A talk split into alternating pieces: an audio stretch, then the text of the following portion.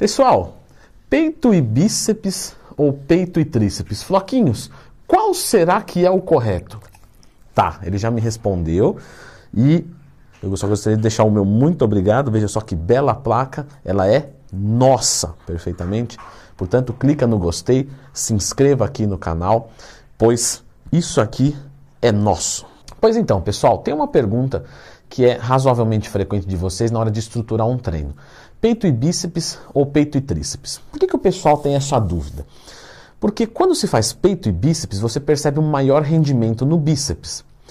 Porém, no outro dia vai ficar costas ou dorsais e tríceps. E aí atrapalha o descanso. Mas se eu faço peito e tríceps, os meus exercícios de tríceps, eles rendem um pouquinho menos, porque meu tríceps já está cansado do peitoral. E afinal de contas, qual que é o correto? Eu devo priorizar mais intensidade ou mais descanso para um crescimento? Já que os dois eu ouço muito falar que é importante. Então, beleza, vamos começar discutindo algumas estruturações de treinamento aqui. Lembrando que eu já falei de variáveis de treino, tá? Então, sempre que tiver uma dúvida, lembre de procurar Leandro Twin mais tema. Pessoal, quando vocês vão pensar numa estruturação de um treino, eu vejo que muitos de vocês pensam unicamente é, numa divisão ABC, principalmente os indivíduos masculinos. Então é aquele famoso ABC-ABC ou aquele famoso ABC-AB, sendo que o C é membro inferior e no membro inferior é, só se estimula uma vez por semana, por algum motivo, e que normalmente não é porque os membros inferiores são enormes, é mais porque não gosta muito de treinar e tal. É, eu sempre oriento os meus alunos em proporção e simetria. Por quê? Porque justamente, pessoal, nem tudo que é grande é bonito. Um cara que é, é tem um shape feio, tá? Desproporcional e toma anabolizante, ele vira um feião. É isso que acontece.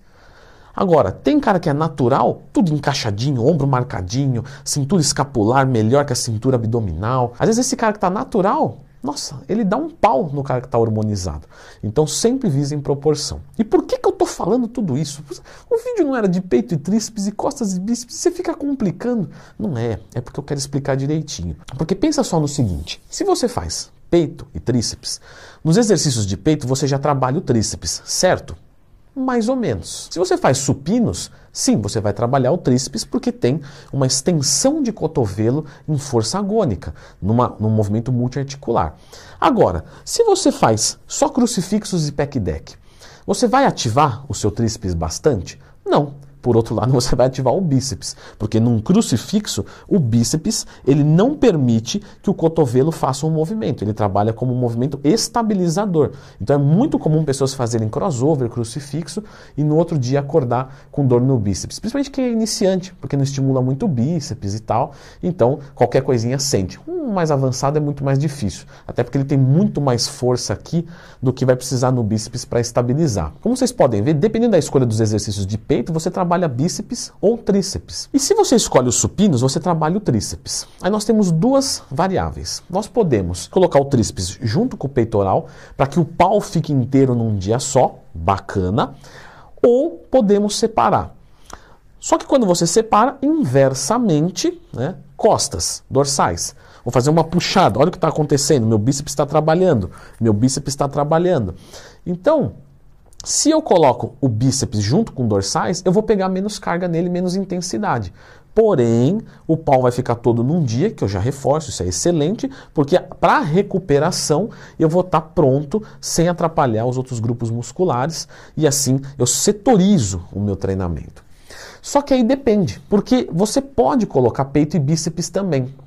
Como? Se você faz é, um isolamento do seu tríceps, então eu vou fazer peito com mais crucifixos, com mais pec deck, com mais crossover. Então eu não ativei o meu tríceps, joguei o meu bíceps porque foi ativado mais esses exercícios como estabilizador, como eu já expliquei.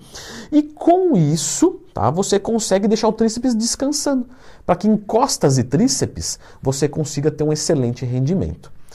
Aí você vai dizer, tá, Leandrão, mas e o bíceps nesse caso? Eu posso fazer, por exemplo, um treino de dorsal com pull down, com pull over, que são exercícios que vão trabalhar mais as dorsais sem ativar tanto o bíceps? Pode, mas aí você começa a comprometer, talvez, a qualidade do seu treinamento, porque vai faltar puxada, vai faltar remada e etc. Mas, ainda assim, seria possível, dependendo da prioridade que você quer dar. E esse que é o ponto do vídeo. O que o seu shape precisa? Por isso que eu falei de proporção.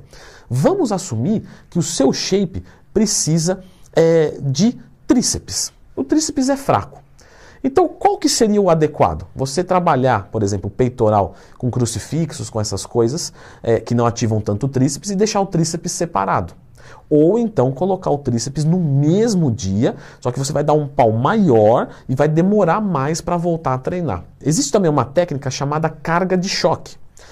A carga de choque, o que, que você vai pressupor para ela? Você vai dar dois estímulos grandes e depois um descanso maior. Então eu vou fazer peito e bíceps, trabalhando peito com é, exercícios que vão exigir do tríceps, e no outro dia eu vou treinar tríceps de novo. Só que aí eu preciso dar um descanso maior. Porque se eu treinar dali dois dias de novo, vai ficar um pouquinho complicado. Se você, eu reforço, é um iniciante, é uma pessoa que não tem muito conhecimento, faça peito e tríceps e costas e bíceps. Se você é avançado, Aí você pode começar a brincar, porque você já entendeu que num crucifixo você não ativa tanto tríceps igual num peitoral. E você começa a montar o seu treino de uma forma mais estratégica. Agora, uma coisa que eu tenho que trazer para vocês aqui. Pessoal, essa não é a única divisão do mundo. Existem tantas divisões. Aqui no canal tem como montar treino ABC2X, ABC, ABCD, ABCDE, ABCDF. Então, meu, tem uma série de divisões. Leandro Twin, mas o ABCDF é aquela divisão? Nossa, o ABCDF você abre a gama muito bem. Você pode fazer diversas coisas com ele.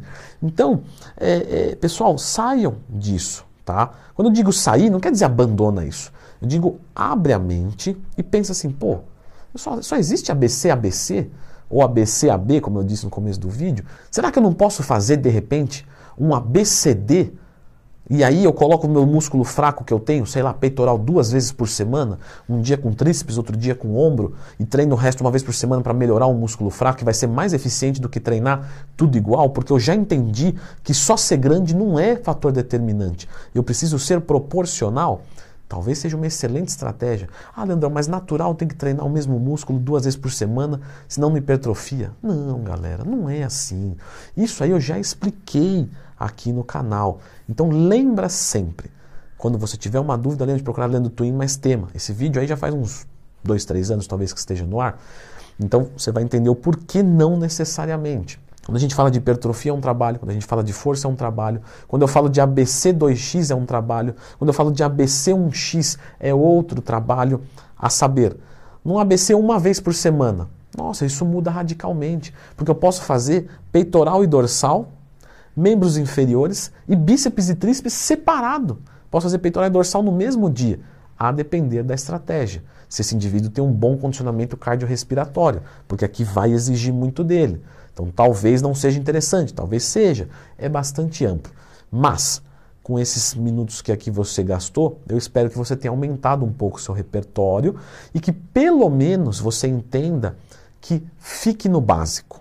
É melhor, é menos chance de errar não inventa moda, não copia da internet, não sabe o que está fazendo, faz o básico. Eu garanto para você que está aí.